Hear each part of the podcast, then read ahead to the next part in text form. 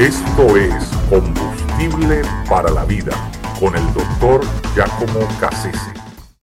Nicholas Herman, eh, quien en la historia universal se le conocerá como el hermano Lorenzo, fue un, un monje que vivió en el siglo XVII en Francia y que, bueno, terminó como muchos en su tiempo, eh, viviendo en un monasterio y dedicando su vida al servicio de Dios. Este hombre era un hombre común como cualquier otro. De hecho, su oficio era eh, el, de, ayudar en la cocina del monasterio, eh, un pelador de papas, como diríamos. Y, este hombre, sin embargo, desarrolló una intimidad muy profunda con Dios. en esas largas horas en que se dedicaba a trabajar, al servicio del resto de la comunidad de monjes eh, en esa cocina. Bueno, eh, no solamente pelaba papas, no solamente ayudaba en las cosas de la cocina, sino que eh, él usaba su imaginación para, para hacerse presente en esas escenas de la Biblia que él leía, ¿no?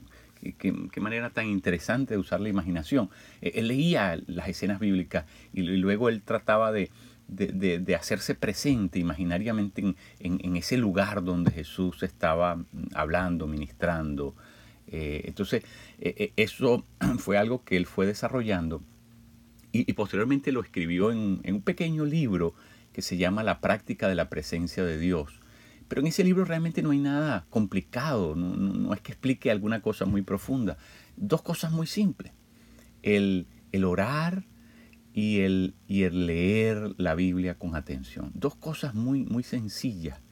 Eh, y a mí me hace pensar mucho eso, porque este hombre desarrolló una sabiduría tan grande a partir de esas dos cosas tan básicas que reyes y papas vinieron a verlo, le pidieron audiencia para poder beber de la sabiduría que Dios les le había dado a este hombre. Un hombre torvo, normal, común como cualquier otro, pero que había anclado su vida en esas dos prácticas básicas de la vida cristiana, que es la oración y la lectura de la escritura. Qué tremendo.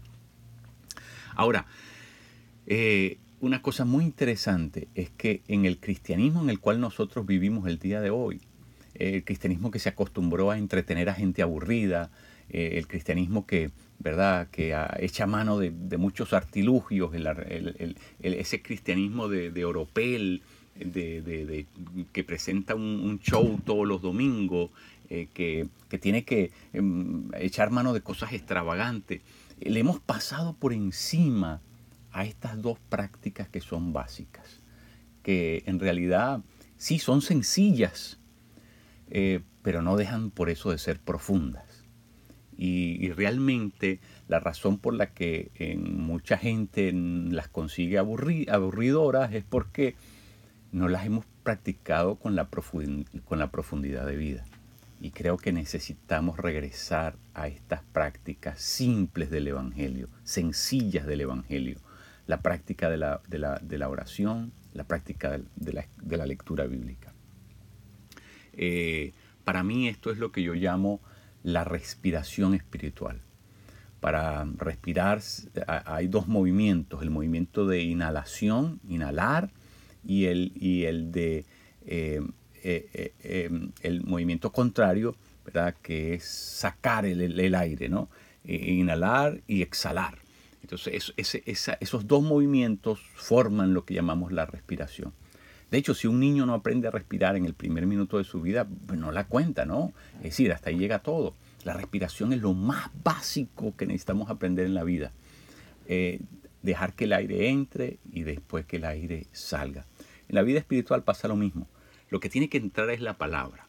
Nosotros tenemos que, dejar que la palabra esté entrando en nosotros continuamente. Ese es el proceso de inhalar, de traer hacia adentro aquello que, que viene de Dios que nos va a nutrir, que nos va, nos va a fortalecer y, va a sostener nuestra, nuestra vida espiritual. Y luego el proceso de exhalar es lo que sale de nosotros para Dios en respuesta a esa palabra, es decir, nuestra oración.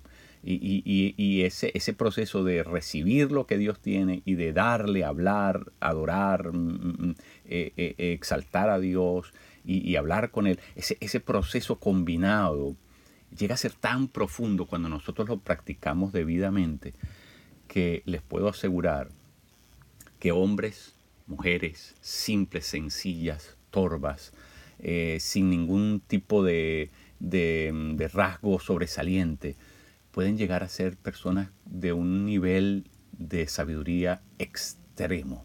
Lo, lo sé de primera mano.